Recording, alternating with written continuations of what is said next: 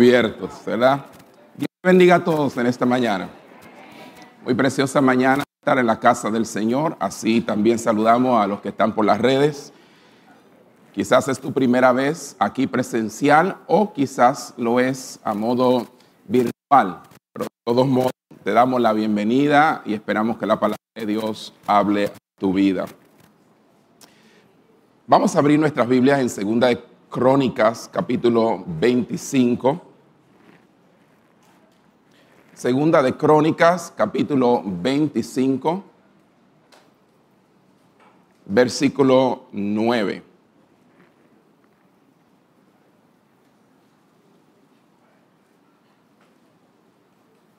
Hay algo muy inusual que ocurrió en mi vida en esta semana.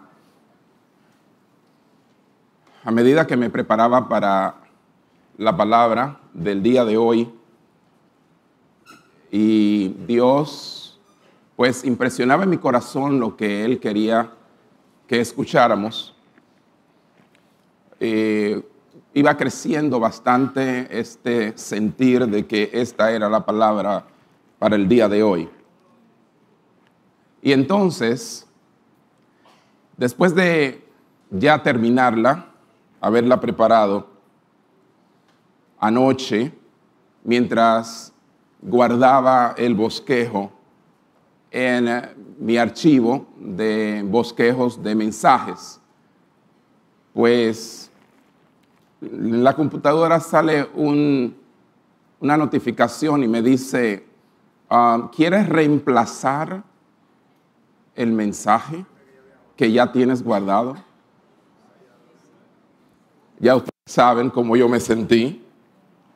Eso lo que significaba era que yo había predicado esta misma palabra, o no la misma, pero bajo el mismo tema, un tiempo atrás. Cosa que nunca me había sucedido en los 26 años de ministerio acá. Y que usualmente nosotros no acostumbramos a predicar el mismo mensaje, ninguno de los predicadores que están acá. Y bueno, y me turbé un poco. Y yo dije, ¿y será verdad que yo prediqué esto? Que me costó todas estas horas preparar. Bueno, cuando busco, efectivamente, año 2015, hace como ocho años atrás, bajo este mismo tema y bajo el mismo versículo, yo prediqué eh, a esta congregación, no a otra. Es muy probable que muchos no se pero de todos modos me confirmó algo, porque a medida que me preparaba para ello, el Señor también me decía, esta es una continuación del mensaje del domingo. O sea, le estarás dando continuidad a lo que hablaste el domingo. Y de verdad que al repetirse un mismo tema y un mismo versículo como base, Dios lo que confirmó en mi vida que teníamos que escucharlo de nuevo. Y que específicamente habían personas acá que necesitan esta palabra desesperadamente en sus vidas. Así que yo voy a ser obediente a Dios. Um, porque si no hubiese sucedido así, es muy probable que hubiese dudado tomar esta palabra para el día de hoy. Pero el Señor no permitió que lo supiera hasta ese momento, hasta anoche, cuando no podía hacer nada al respecto. Y esto es lo que ustedes van a recibir. Amén. Que el Señor hable a nuestras vidas. Segunda de Crónicas, capítulo 25, versículo 9. Y Amasías dijo al varón de Dios, ¿qué pues se hará de los cien talentos que he dado al ejército de Israel? Y el varón de Dios respondió, Jehová puede darte mucho más que esto. El tema del mensaje es, Dios puede darte mucho más que eso. Dilo conmigo, Dios puede darme mucho más que eso. Ahora dile al que está a tu lado, Dios puede darte mucho más Amén. ¿Cuántos dan un aplauso al Señor? Si crees que Él no puede, Él puede darte mucho más que eso. Vamos a cerrar nuestros ojos. Imploremos a Dios su bendición en esta hora y su gracia, tanto para el expositor de esta mañana como también para los oyentes. Padre, te doy muchas gracias. Ha sido una semana un tanto ardua, eh, de muchas situaciones y, y muchas ocupaciones en nuestras vidas, como siempre, Señor. Más nos place estar en tu casa en esta mañana. Es como un refrigerio, Señor. Qué manera de comenzar la semana, Señor. Dándote a ti las primicias. Dándote a ti las primeras horas del día, del primer día de la semana. Oh Señor, gracias. Porque arrancamos bien, Señor adorándote, alabándote y ahora escuchando atentamente a tu palabra. Deposítala en nuestros corazones. Pero no para guardarla también, que, que no la encontremos cuando la necesitemos, sino para que esté fresca ahí, Señor, y para que durante la semana la rumiemos y observemos cómo ponerla en práctica en nuestra vida todos los días hasta que tú vengas. Gracias, Señor. Gracias por cada uno de los que se congregan en el día de hoy y gracias por tu palabra. Anticipadamente te damos las gracias en el nombre de tu Hijo amado Jesús. Y todo el mundo dice cómo. Amén. Amén. Volvemos a repetir el texto. Segunda de Crónicas, capítulo 25, versículo 9. Y Amasías dijo al varón de Dios, ¿qué pues se hará de los cien talentos que he dado al ejército de Israel? Y el varón de Dios respondió, Jehová puede darte mucho más que esto. Una historia que relata sobre el noveno rey de Judá, o sea, la parte sur de Israel. En esta historia sobre el rey Amasías, Dios nos revela elementos claves para la toma de decisiones. Y voy a volver a repetirles esto, muy importante. Dios nos revela en este pasaje elementos claves que tienen que ver con la toma de decisiones. La Biblia es un libro completo. ¿Cuántos dicen amén? Y aún sus historias y sus narraciones nos sirven para añadir sabiduría a nuestros días y que podamos de un modo u otro agradar a Dios. En el versículo 1 describe el origen de este rey y dice quién es su madre. En el versículo 2 describe su carácter y lo que hizo. Dice el versículo 2, hablando de Amasías, hizo él lo recto ante los ojos de Jehová, aunque no de perfecto corazón. Repito, dice, hizo él lo recto ante los ojos de Jehová, aunque no de perfecto corazón. Y si comparamos este versículo con Segunda de Reyes, capítulo 14, versículo 3, vayan allá conmigo, por favor. Segunda de Reyes, capítulo 14 hablando de Amasías, porque tanto su historia se registra en las crónicas como también en los libros que hablan de los reyes. Dice, y él hizo lo recto ante los ojos de Jehová, aunque no como David su padre. Hizo conforme a todas las cosas que había hecho Joás, su padre. Y obviamente usted que viene por primera vez quizás dice, pero tuvo dos padres, sí. Uno biológico y uno por descendencia. El biológico era Joás. El que venía por descendencia de los reyes era David. Y todos los reyes en un momento dado u otro fueron comparados con David. Porque David tuvo el corazón conforme al de Dios. Entonces, a la hora de decir que hizo lo recto ante los ojos de Jehová, inmediatamente en el libro de los reyes dice, pero no como su padre David. Porque su padre David era perfecto de corazón. Um, Matthew Henry explica muy bien esto en su comentario cuando dice lo siguiente, en cuanto a por qué las escrituras dicen, hizo él lo recto ante los ojos de Jehová. Y fíjese, no hay un punto después de ahí, sino una coma. Lo que quiere decir es que, óyeme, si hubiese dicho hizo lo recto ante los ojos de Jehová, nosotros damos un aplauso.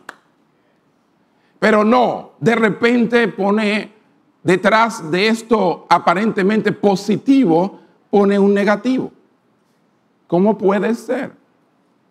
Porque señala que hizo lo recto, pero inmediatamente entonces explica no de perfecto corazón. Matthew Henry dice, adoró al Dios verdadero, escuchen bien, adoró al Dios verdadero, mantuvo el servicio del templo y promovió en su reino la verdadera religión. Y ustedes dicen, wow, ojalá que nuestro presidente le hiciera eso.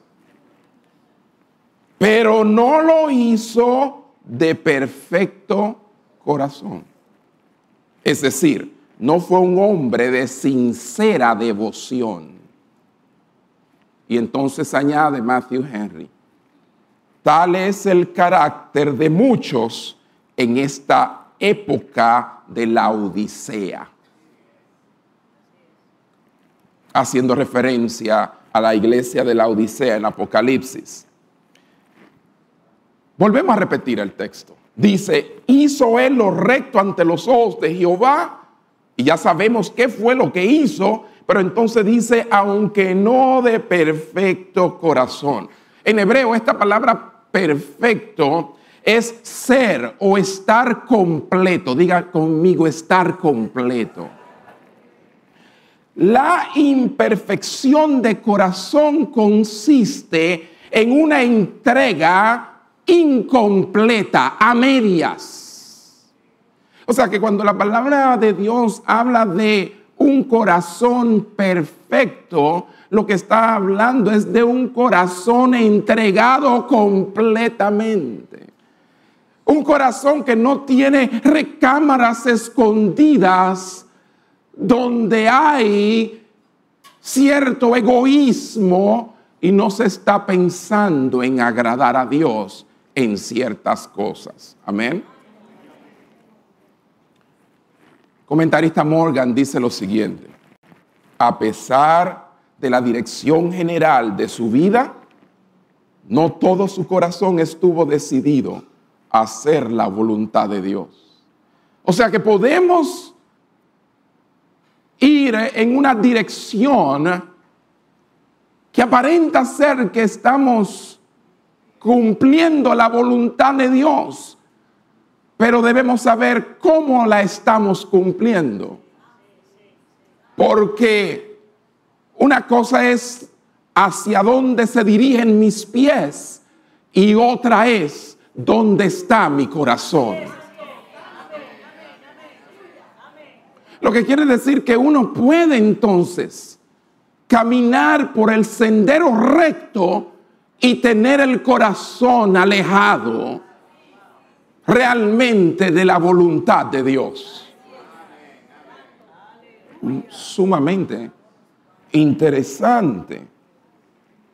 La pregunta entonces que vamos a tratar de responder bajo este tema es, ¿se puede hacer lo recto y no ser íntegro, no ser completo? ¿Se puede hacer lo correcto y no tener un corazón perfecto para Dios?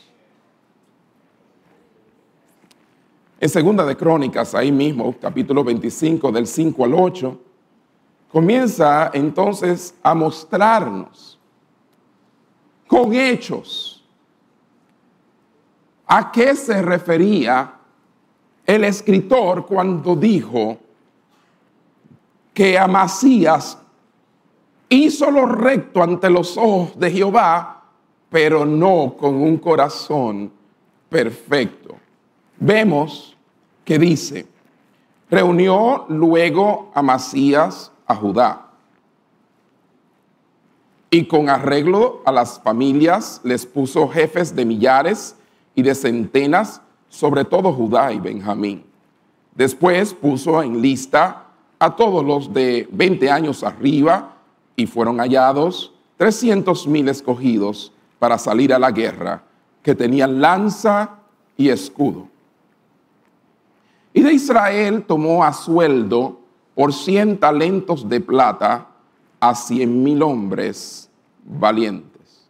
Mas un varón de Dios vino a él y le dijo, Rey, no vaya contigo el ejército de Israel, porque Jehová no está con Israel ni con todos los hijos de Efraín. Vamos a dejarlo hasta ahí.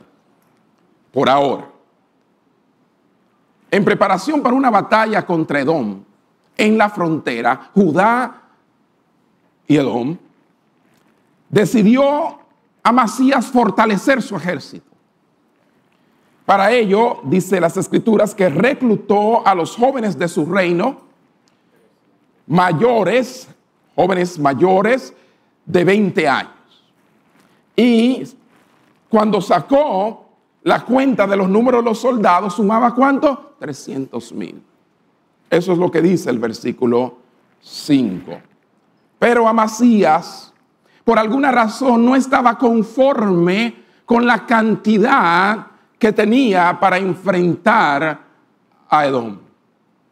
De manera que decidió contratar unos mercenarios y eso lo describe muy bien en el versículo 6, donde dice, y de Israel tomó a sueldo, ¿de dónde? De Israel, no de Judá, sino de la parte norte, tomó a sueldo, dice acá, por 100 talentos de plata a 100 mil hombres valientes. Estos eran hombres a sueldo, dispuestos a hacer lo que fuera necesario con tal que se le pagara buena plata. Hay gente así que hace lo que sea por los cuartos. ¿Verdad? Ah, esta era la gente que quería a Macías a su lado. Gente valiente, intrépida, sagaz, habilidosa, que pudieran obtener esta gran batalla para él, la guerra, la victoria. Ahora bien, lo primero que observamos en este pasaje que nos instruye es que Dios a veces dice a nuestros planes no.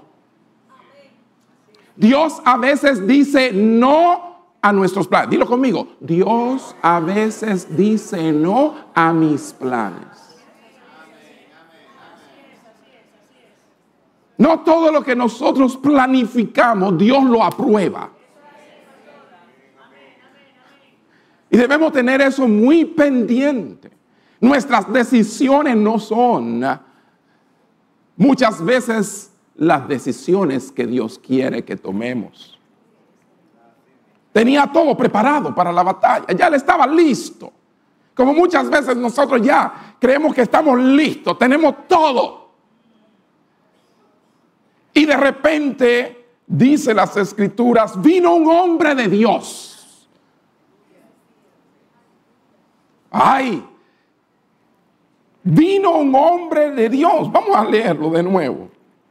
El versículo 7 dice que después de él tomar esta gente a sueldo, pagarles 100 talentos de plata a 100 mil hombres valientes, todo preparado, y de repente viene un hombre de Dios y le dice, rey,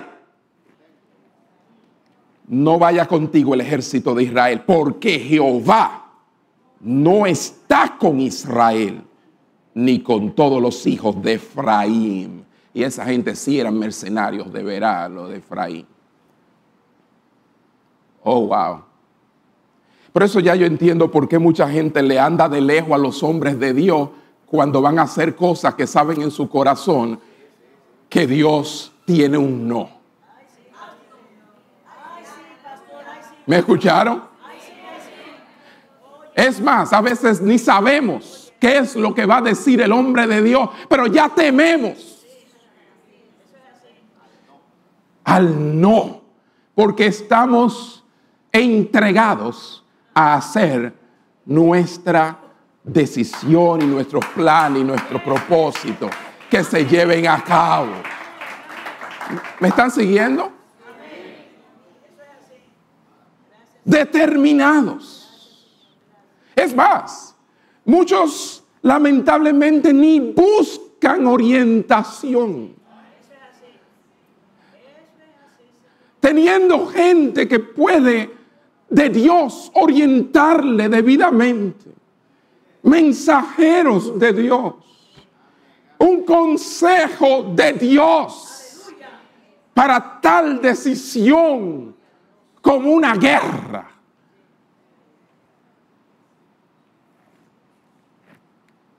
No fue que Amasías consultó, como otros reyes consultaron. No, Amasías no consultó. Amasías tomó la decisión sin consultar.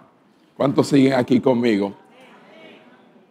Y este hombre de Dios se lo prohibió de parte de Dios. ¿Verdad? ¿Y cuánto amamos los hombres de Dios que nos dicen que sí a todo lo que nosotros queremos hacer? ¿Cierto?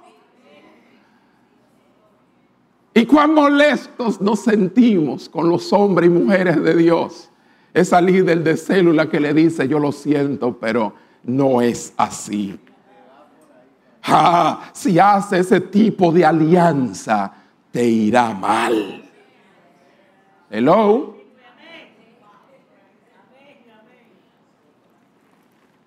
Alguien dijo una vez, el ministerio de la palabra siempre se encuentra con los caminos de la vida. Eso es así. Cada vez que la palabra es dada, ahí hay diferentes caminos. Y se encuentran cara a cara la palabra con nuestros caminos.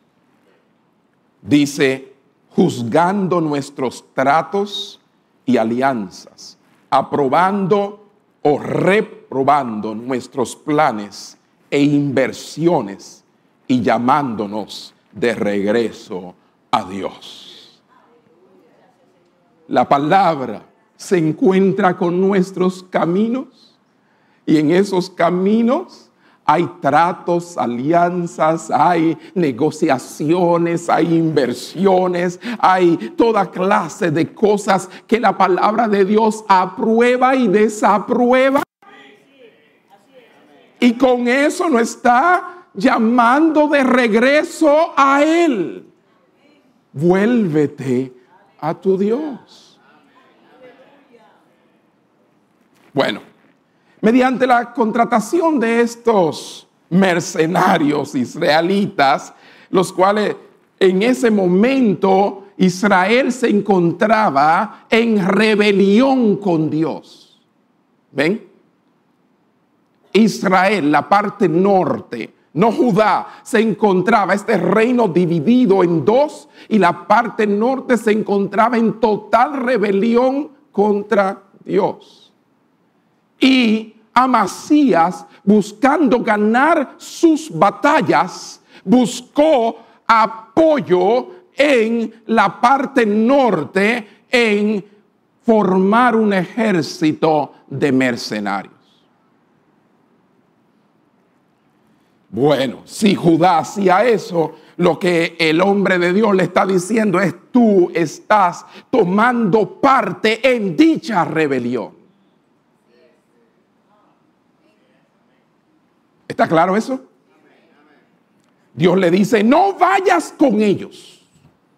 Y es muy enfático.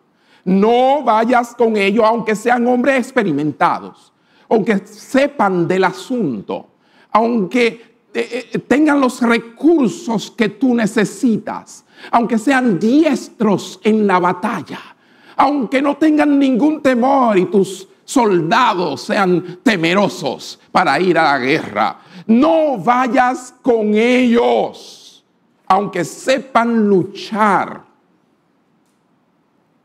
O sea, el número de los que van a pelear no es tan importante, oiga bien, como lo es que estén bien delante de Dios. Lo tengo que repetir. El número, la cantidad o la habilidad o la destreza o la agilidad de ellos no es tan importante como lo es si están bien delante de Dios. Tu alianza, tú debes saber con quién la haces.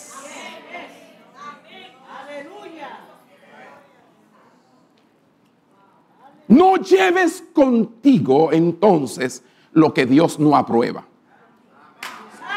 Eso te dice el Señor en esta mañana. No lleves contigo a quien Dios no aprueba.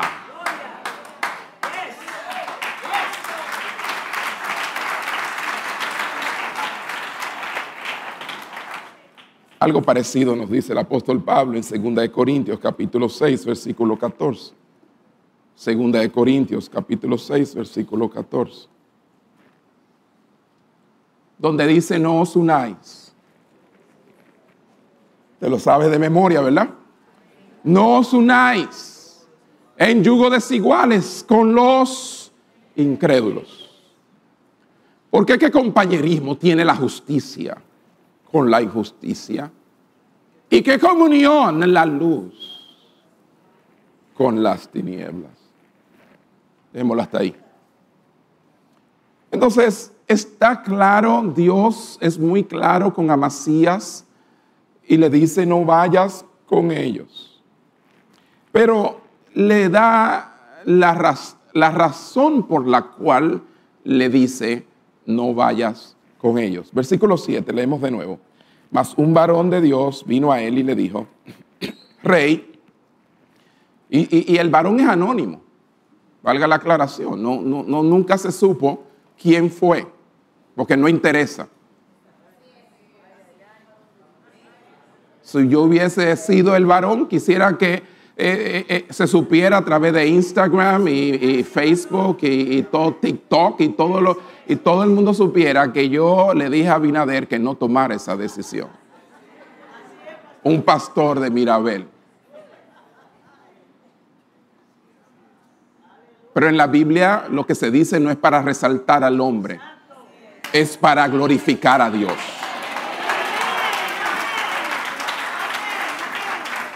Esto no es un show, esto no es un espectáculo, esto no es que aquí hay una estrella.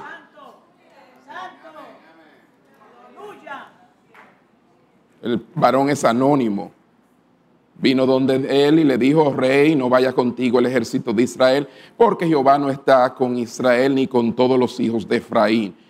Pero si vas así, si lo haces y te esfuerzas por pelear, ¿ok?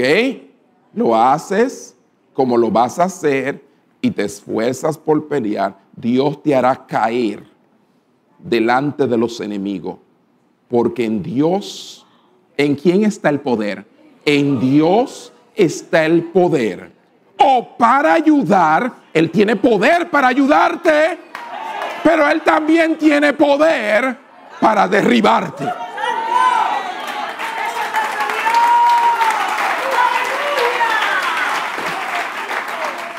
Él es que ayuda, Él es que derriba.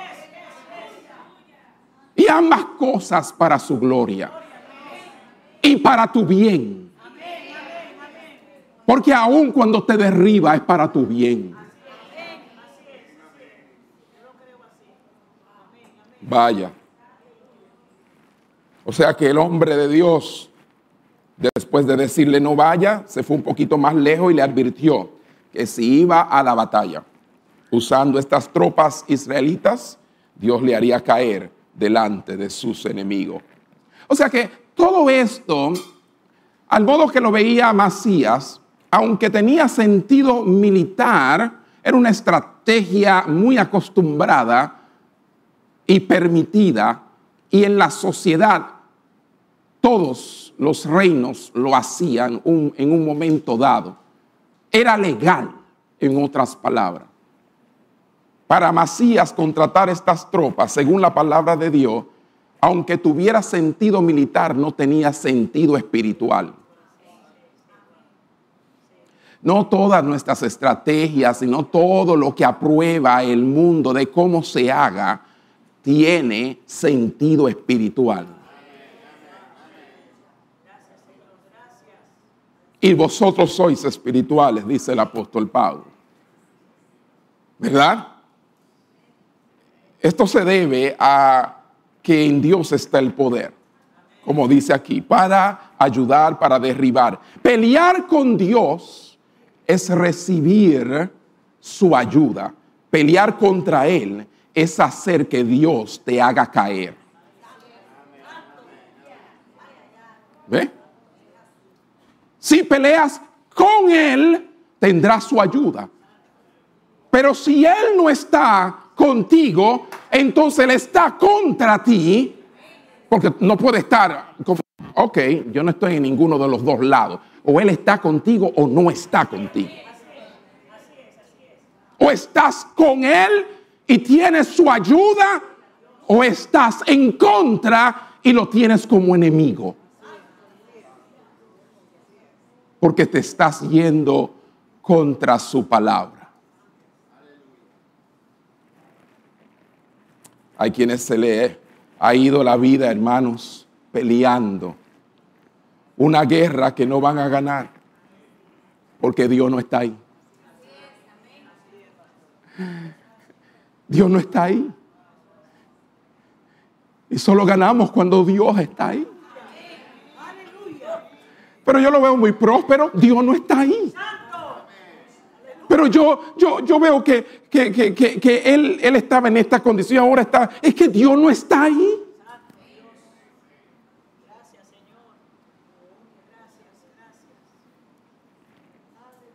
Entonces claramente hay cosas y decisiones y planes que nosotros tomamos que Dios dice, ¿cómo? No, no.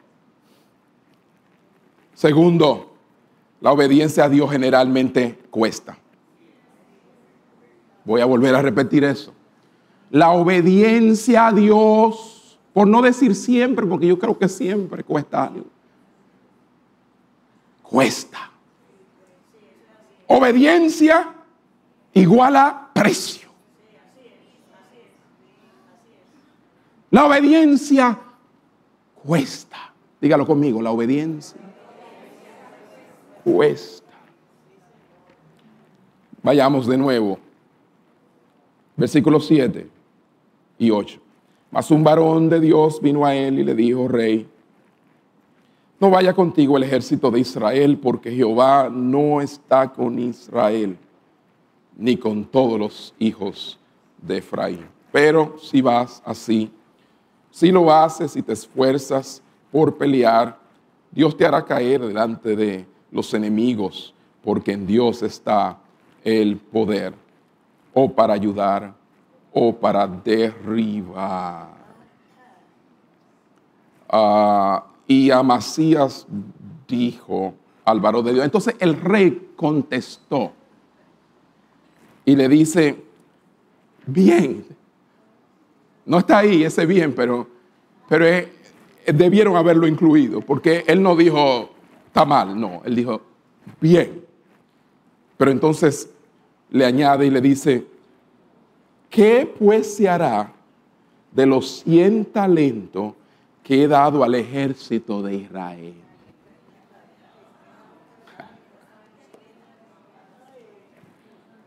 ¿Qué pues se hará de los cien talentos que he dado al ejército de Israel? Amasías, perdón, Amasías escuchó muy bien y comprendió el mensaje. No fue un problema de comprensión e, e, inclusive de, de acatar lo que se le dijo, porque sí iba a responder afirmamente, pero sin embargo, hace una pregunta que es muy común de todos nosotros y que todos nosotros nos la hemos hecho en un momento dado cuando nos encontramos frente a frente a la palabra que choca con ya planes hechos, prehechos. Y decimos, ¿cuánto me costará ser obediente?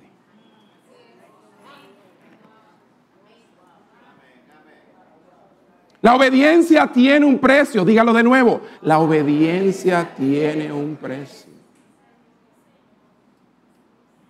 Ninguno obedece sin sacrificio, sin que le cueste nada. A Jesús le costó la muerte y fue obediente hasta la muerte. Y muerte de cruz.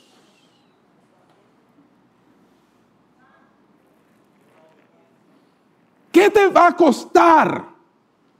De seguro que hay un precio, hay un costo.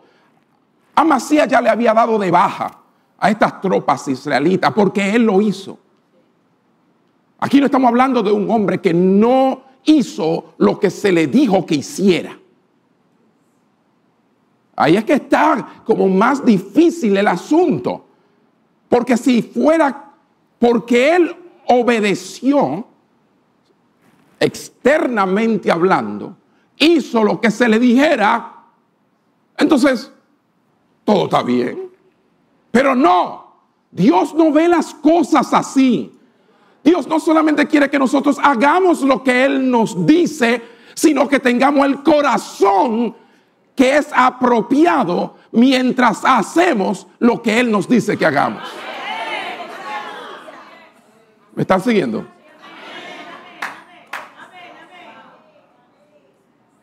¿Y qué es lo que sucede con este hombre que sencillamente pudo haber hecho lo que Dios le dijo que hiciera, no involucrar a este ejército y punto, y se acabó sin preguntarle a este hombre de Dios, hacerle la pregunta, ¿qué entonces, qué hay de lo que ya yo gasté? Ah, así, así por así, entonces, ¿y quién me va a, y cómo? Y ahora, tú, tú, Ay, muy fácil tú decirlo. Sí. Es más, yo no sé ni cómo tú te atreves a venir aquí a la corte del rey. Tener acceso de esa manera. ¿Verdad? Y decirme a mí. Pero ya que tú me dijiste, yo soy un hombre de Dios. ¿Verdad? Yo lo voy a hacer. Pero contéstame esta pregunta. ¿Quién me va a resolver ahora? Porque de mi tesoro yo saqué 100 talentos de plata, que equivalía como a unos 2 millones de dólares. Y en peso multiplíquelo.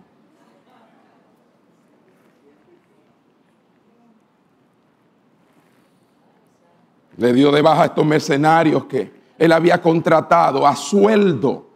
Estamos hablando de un 25% de la cantidad total del ejército estaba siendo pagada muy bien y él le iba a dar de baja y quería saber esto. Estaba conforme al despedir al ejército, sí, fue Dios que lo dijo, pero le disgustaba haber pagado 100 talentos para nada. ¿Ven? Y generalmente cuando nos adelantamos y no consultamos con Dios, las cosas primero, hay inversiones, gastos, hay esfuerzo, hay tiempo, hay cuantas cosas por el medio que cuando nos damos cuenta que no es la voluntad de Dios, sentimos que todo eso fue una pérdida. ¿Están aquí conmigo?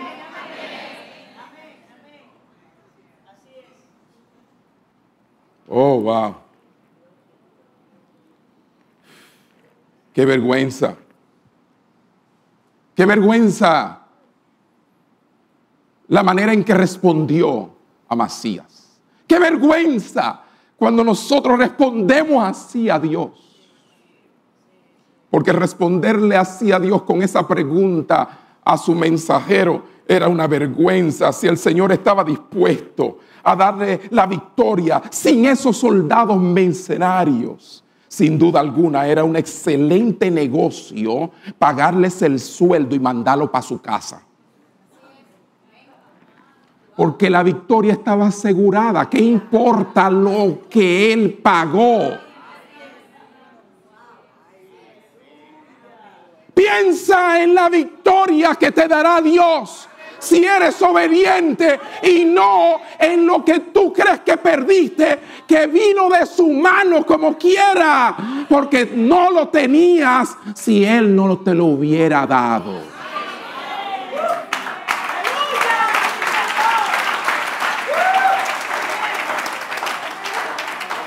Es que no oyes que Dios te va a dar la victoria, que Él va a ir contigo que tú no los necesitas. ¿O es que no estás escuchando?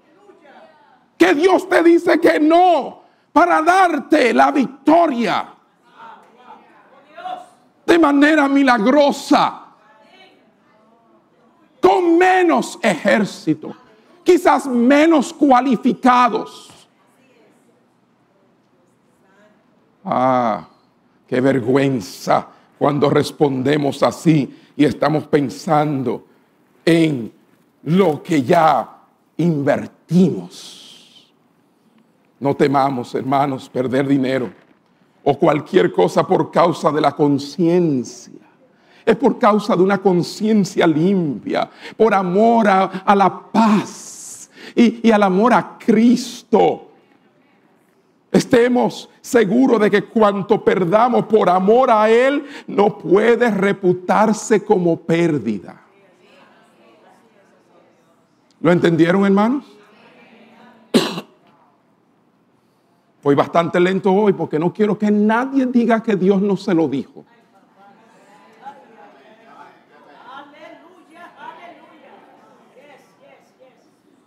Dios te lo está diciendo. No soy yo. A veces invertimos valiosos recursos, tesoros en personas. Sí, en personas. Como que nos cegamos y, lo idolatramos. Y, y todo lo que dicen, aquí está. Pero que, no, no, no, es, eh, eh, es, que, es que es mi papá, o es que mi mamá, o es que mi, es que mi hijo, o es que mi hija, es que mi amigo de infancia, o es que, imagínate, tú sabes el tiempo. Ten cuidado, es que no importa quién sea. Ten cuidado. Invertimos valiosos recursos en personas, cosas que no agradan a Dios. O tomamos decisiones que son contrarias a su voluntad o nos metemos en negocios, sociedades, amistades que nos alejan de Él, de su presencia. ¿Estamos hablando claro, hermano?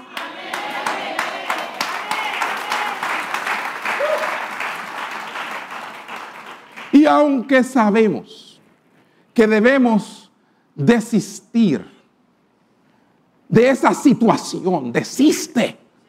Deja eso ya. Esa alianza. ¿Ah? Nos frenamos porque no queremos perder los años, dinero, recursos invertidos. Qué tontos somos. Diga conmigo, qué tontos somos. Vamos, vamos, no te oigo, qué tontos somos. Ahora no, no, así no me gustó porque ¿sabes qué? Qué tontos somos, como que fácilmente uno se queda afuera. Mejor di, qué tonto soy. Qué tonto soy. Yo sé que esto, yo sé que esto va en contra del movimiento de, de, prosperidad, declaración y fe. Imagínate, estamos declarando algo. Qué tonto. Es que somos tontos. Cuando pensamos así. Cuando pensamos así. Es mejor perder 100 talentos de plata que perder el favor del Señor. Amén, amén. Aleluya. Aleluya. ¿Qué son 100 talentos de plata? ¿Ah? Ese vil mineral que viene siendo como polvo a los pies de nuestro Señor. Amén. Ah, es verdad que el dinero tiene valor, pero no tiene más valor que Él. Y agradarle a Él. Y servirle a Él. Yo pregunto, y es como si estuviéramos preguntando lo mismo muchas veces esa misma pregunta que hizo Amasías. ¿Qué pues se hará de los cien talentos que le he dado al ejército de Israel? ¿Qué haremos si por santificar el día del Señor, el día de reposo, perdemos tan buenos clientes?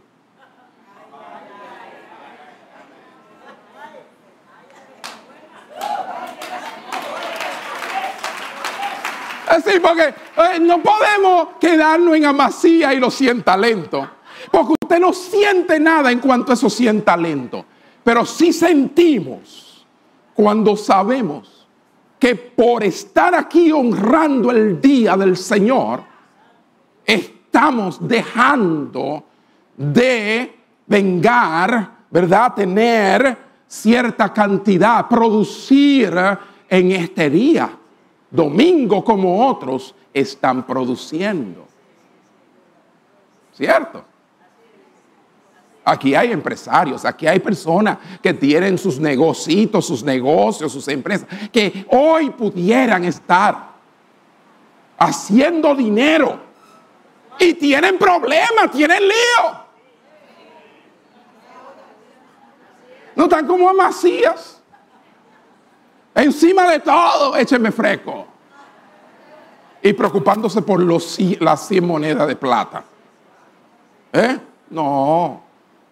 Aquí hay personas que necesitan. Mas, sin embargo, esta es una buena pregunta. ¿Qué harás si por santificar el día de reposo pierdes buenos clientes?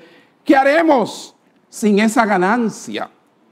¿Qué haremos si perdemos la amistad del mundo. Porque Dios me dice que no, que no me, no me meta en eso. Está claro que a Él no le agrada.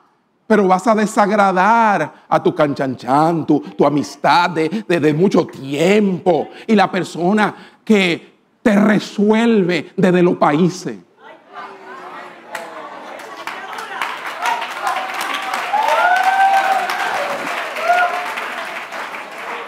Ay, usted no sabe. Yo, tú sabes lo que esa persona ha invertido en mí para yo ahora salirle con esto.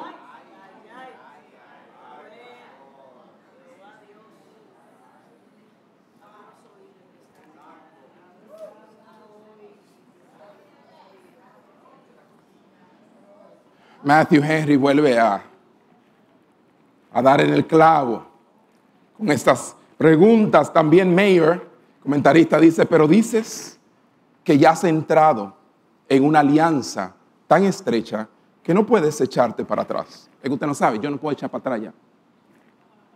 Has invertido tu capital, dice Mayer, has realizado grandes gastos, sin embargo, será mejor perder estos que perderlo a Él. ¿Cuántos dicen amén?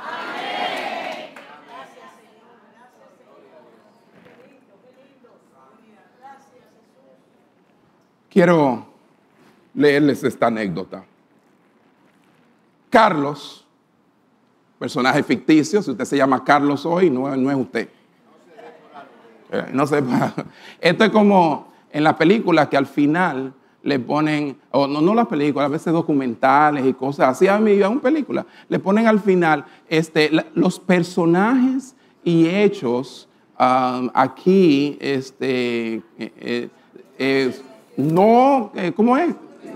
No son reales, o sea, no, no se está hablando específicamente de nadie.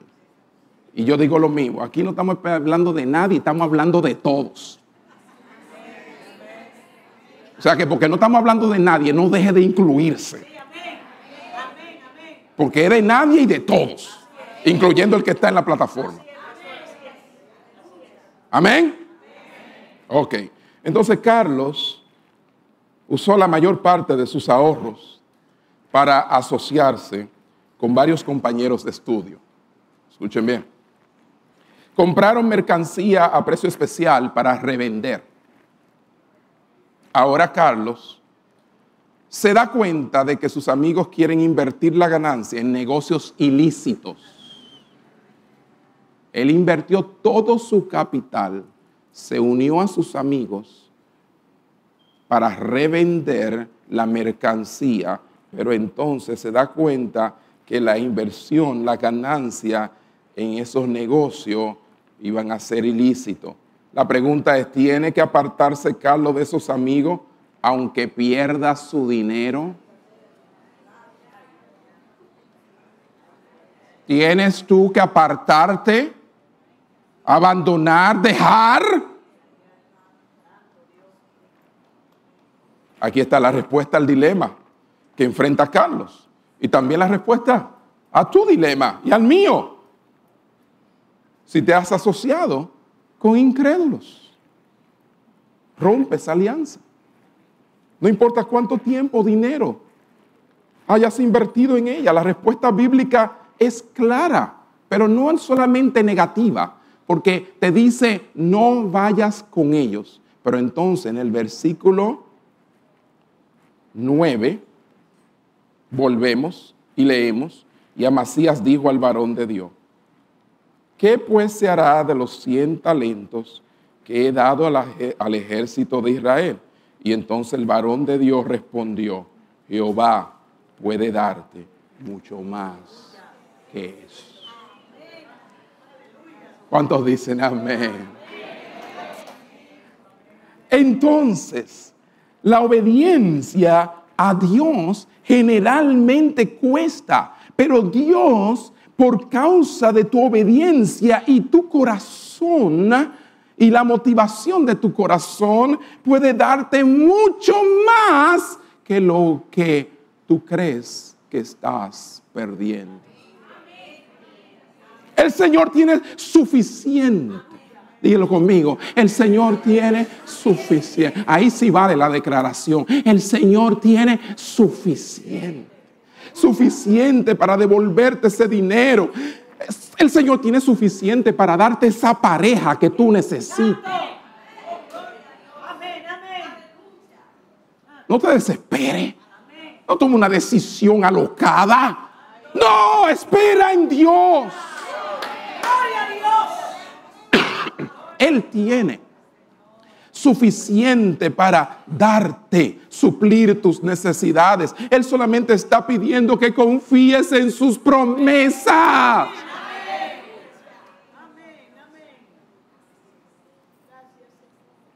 El profeta lo que hizo fue redirigir su mente a concentrarse en Dios y en el poder de Dios. Porque le dice, Dios puede, Dios Jehová puede darte mucho más que eso. ¿Mm? Cueste lo que cueste la obediencia. En última instancia, siempre es más barata que la desobediencia. Se lo repito. Cueste lo que cueste la obediencia. En última instancia, porque dijimos que la obediencia cuesta, pero cuesta menos obedecer, sale más barato obedecer que desobedecer. Desobedecer sale mucho más caro que obedecer. Y si usted lo que busca es ahorrarse, si usted lo que busca es el modo de administrar mejor las cosas en su vida, le va mejor obedeciendo a Dios, aunque le cueste lo que le cueste. Porque es más barato y siempre será más barato, menos costoso que la desobediencia.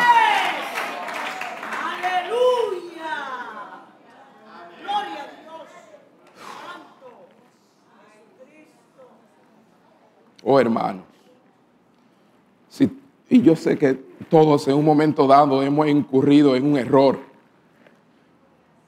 Si has incurrido en ese error, has tomado la decisión equivocada, has hecho negociaciones y cosas, has comprometido, eh, yo no sé qué ha ocurrido en tu vida, pero si eso ha ocurrido, sufre las consecuencias pero nunca obres en contra de la voluntad de Dios.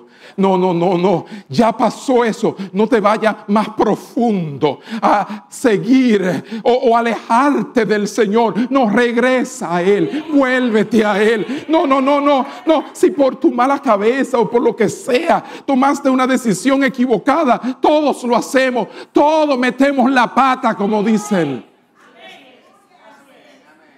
Pero no, no te vayas en contra de la voluntad de Dios. Acércate a cumplirla. Dijo alguien a la larga, nadie jamás podrá perder por obedecer la voluntad de Dios. Y de igual manera, con toda seguridad, ningún hombre jamás ganará al desobedecerla. Ni pierdes cuando la obedeces, ni tampoco ganas cuando la desobedeces. Se gana obedeciendo a Dios. Se pierde con Él. Quizá con el mundo ganaste. No, no hay ningún problema. Lo lograste. Te hace el mundo, pero no Dios. Dios nunca va a aplaudir en contra de lo que dice aquí. Dios nunca va a aprobar las cosas porque te fue bien. Me llegué, me fue bien. Gracias, Dios mío. Espérate, espérate. No estamos hablando del mismo Dios. ¿Qué Dios es ese? ¿Es, es este o es uno prefabricado a tu imagen y semejanza? Entonces, estamos claros, hermano. Porque ahora, mi hermano, ahora la gente tiene a Dios en la boca como que, no, espérate, espérate, no te vayas a creer que el Dios que mencionan la gente e, e, es parecido, ni semejante, ni igual al que está aquí en las escrituras.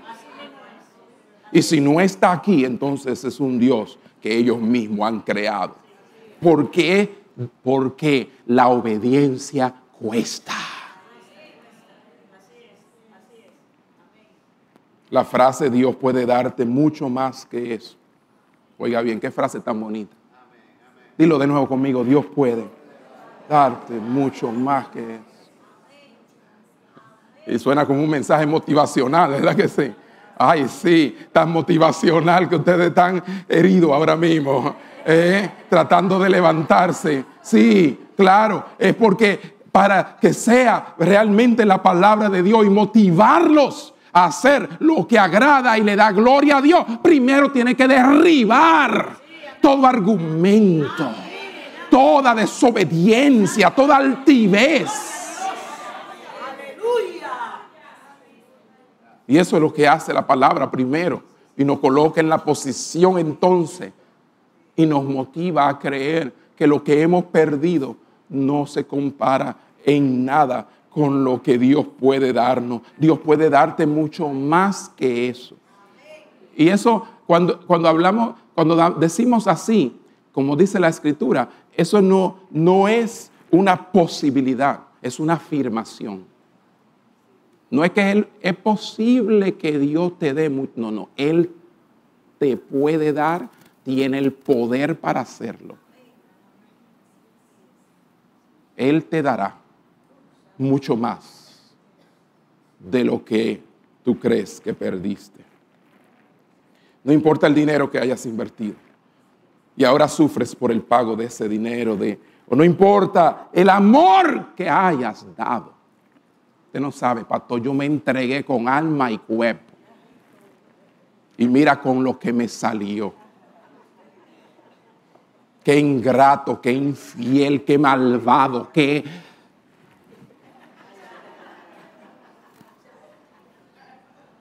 ¿Ah? ¿Y tú crees que yo me merezco algo así? ¿Eh? Todo mi tiempo, mi energía. Y él por allá haciendo y deshaciendo. ¿Ah? Y sientes el dolor de la pérdida. ¿Ah? Y mira cómo me abandonó. Y mira cómo terminó todo. Ah, te tengo buena noticia. Tú eres hija de Dios. Tú eres hijo de Dios. Dios puede darte mucho más que eso.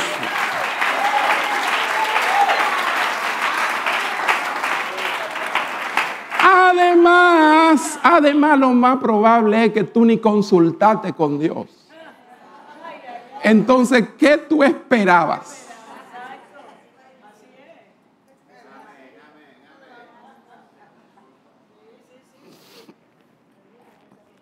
Ah.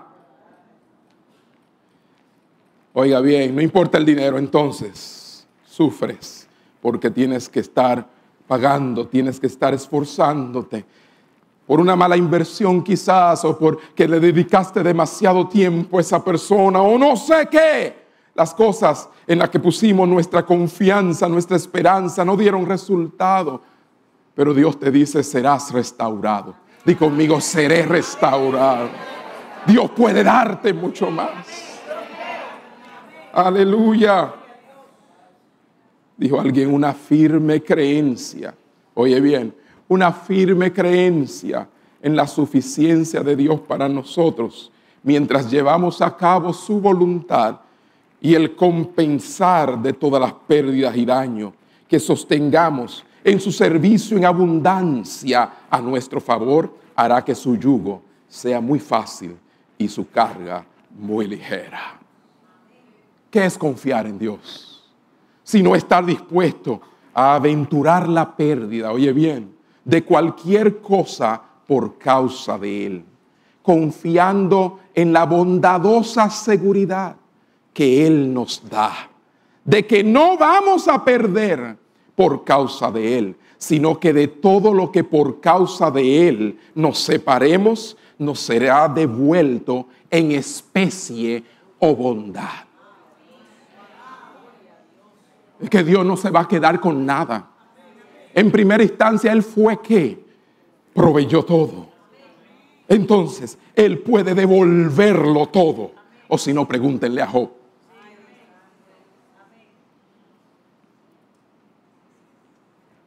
Llegará el tiempo en que no solo restaurará lo perdido, sino que te dará también mucho más que es. Mucho más que es. Efesios 3:20 dice, aquel que es poderoso para hacer todas las cosas mucho más abundantemente de lo que pedimos o entendemos, según el poder que actúa en nosotros. En este versículo, mucho más es la palabra griega perisos, que significa más allá de lo necesario. A Dios le gusta también dar más allá de lo necesario. Dígame usted, ¿Eh? Solamente tiene que mirar. O mujer, abre tu closet.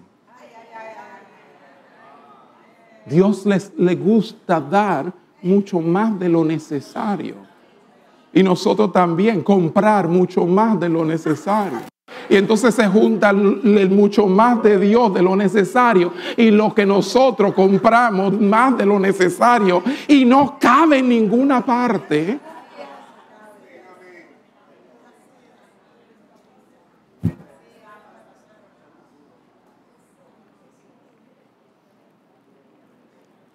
Si Dios desea darte, sí, Dios desea darte mucho más que solo lo necesario para suplir tus necesidades. Fíjense, el rey terminó sacrificando 100 talentos de plata por la obediencia. Y no solo fue recompensado con una arrolladora victoria sobre Edom, sino que la misma cantidad, oiga bien, que había perdido, encontramos que le fue dada a su nieto Jotam en una proporción triple como regalo por manos de los mismos amonitas. Segunda Crónicas, capítulo 27, versículo 5. Vaya allá y se dará cuenta de lo que le estoy diciendo. Un par de capítulos más luego nos encontramos con el nieto de Amasías, y dice, también tuvo él guerra con el rey de los hijos de Amón, a los cuales venció y le dieron los hijos de Amón en aquel año cien, ¿cómo? No, espérate, espérate, yo lo estoy leyendo bien. ¿Cuánto fue que, que Amasías le pagó a los mercenarios? Cien talentos. Y entonces el nieto, los hijos de Amón, le dan ese año 100 talentos de plata, 10 mil coros de trigo y 10 mil de cebada. Esto le dieron los hijos de Amón y lo mismo en el segundo año y en el tercer año. De manera triplicada, porque Dios puede darte mucho más eso.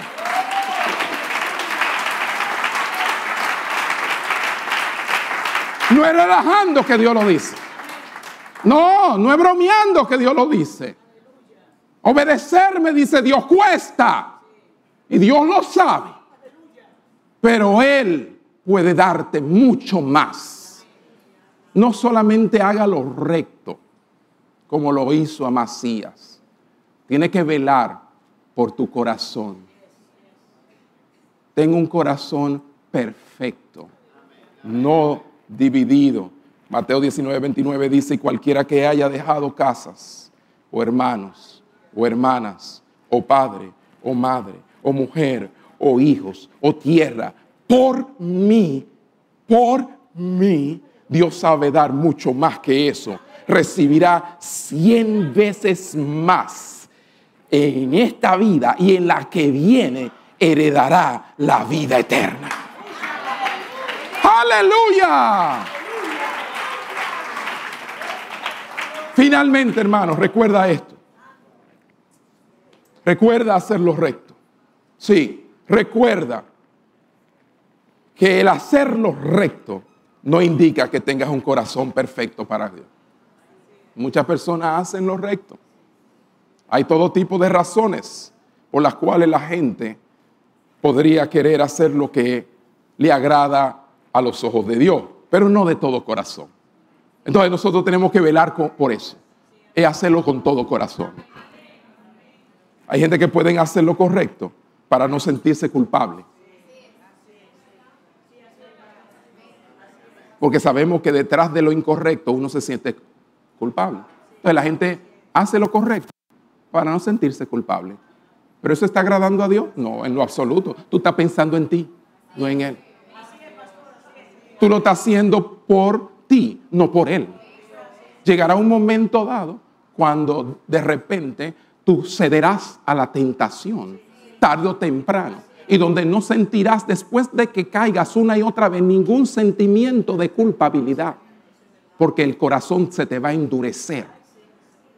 Y continuarás haciendo lo mismo y antes sentía esa reprensión y culpabilidad y ahora no. ¿Por qué? Porque la realidad era que al principio lo hacía para no sentirte culpable, no porque amabas a Dios y su gloria. Muchas personas pueden hacer lo correcto para verse bien ante los demás. ¿Ah? Se ven bien ante los demás. Y dice, mira, esa persona siempre se maneja de lo más correcto. Obviamente, tú no lo ves en privado, solamente en público. ¿Ve? Entonces tienes que, de alguna manera, hacer lo correcto por tu imagen, para verte bien delante de los demás. Hay gente que vive para la imagen. Hello. Tolérenme los cinco minutos que faltan. No, no se me vayan a desconectar ahora. Aguanta. Soporta. ¿Eh? Y recuerda que Dios puede darte. ¿Ok? Muchas personas pueden hacer lo correcto para evitar el castigo. Ay. Porque imagínate. Por eso evitando el castigo como muchos niños. Así que comienza el entrenamiento, ¿verdad? Una desobediencia, un castigo. Y así asocian las dos cosas. ¿Es así, mi hermana? Amén. ¿Verdad? Está muy bien. Pero ya tú dejas de ser niño. Y ya tú no tienes nadie por encima de ti y ya tú eres el hombre de la casa, y ya tú eres el líder, y ya tú, y ya tú. Entonces, ¿quién te va a decir? Solamente tiene uno por encima de ti.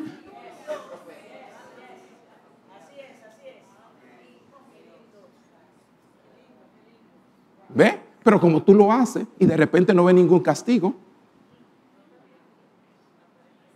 Ah, pero entonces no, no está tan mal entonces. Ah, entonces ¿Me explico? Pero hay gente que hace lo correcto para evitar el castigo. Otros lo hacen para sentirse bien, porque hacer el bien da un sentimiento muy satisfactorio, ¿o no? Ay, qué bien se siente hacerlo bien hecho. ¿Ah? Otra vez, estás pensando en ti. ¿Verdad? Otros hacen lo correcto porque han descubierto que la vida funciona mejor si se hace lo correcto. Otros no. Se dan cuenta que esta vida no funciona, al menos que tú no hagas maraña y, y cuantas cosas para sobrevivir como todos los demás. Es que Dios no desea de mí solamente mis acciones, Él también desea mis disposiciones. Mientras que todos ven mis acciones, Dios ve la disposición de mi corazón.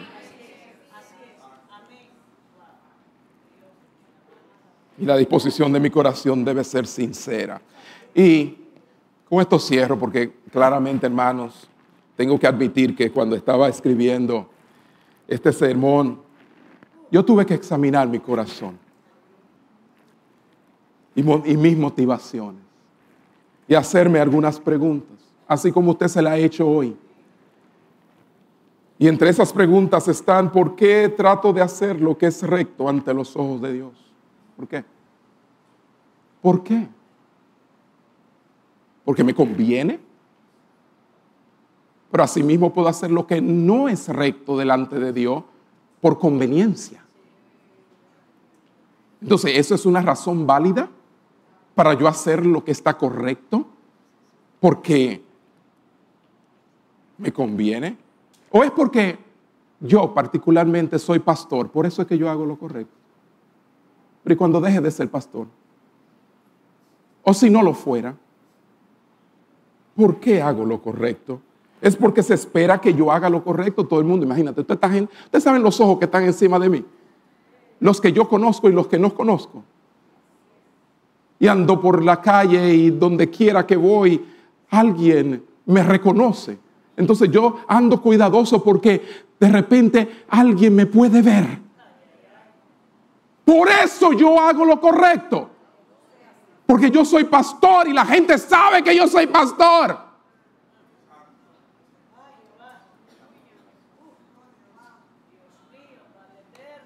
Eso es lo que significa que cuando yo esté en un lugar donde yo crea que nadie me conoce, mira, aquí nadie me conoce.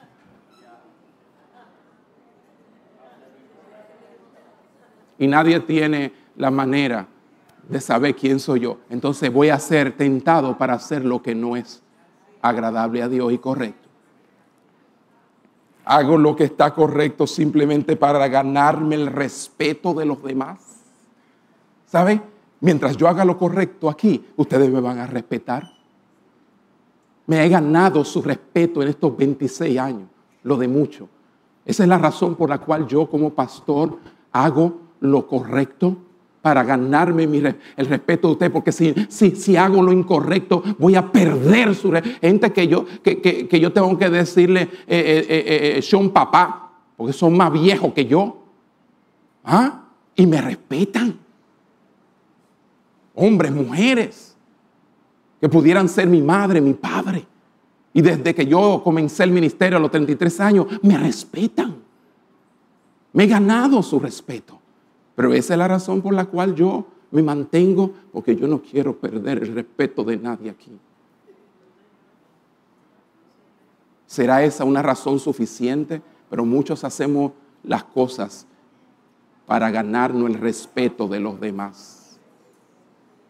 Pero no por amor al Señor.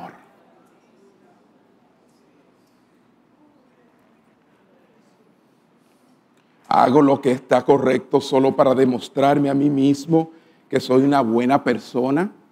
Sí, porque eso trae gran satisfacción. Cuando yo hago lo correcto, de repente me siento, ay, yo sí soy bueno. ¿Quién dijo? Tú eres malísimo. El que hayas hecho algo bien no quiere decir que tú eres bueno. Solamente hay uno solo bueno.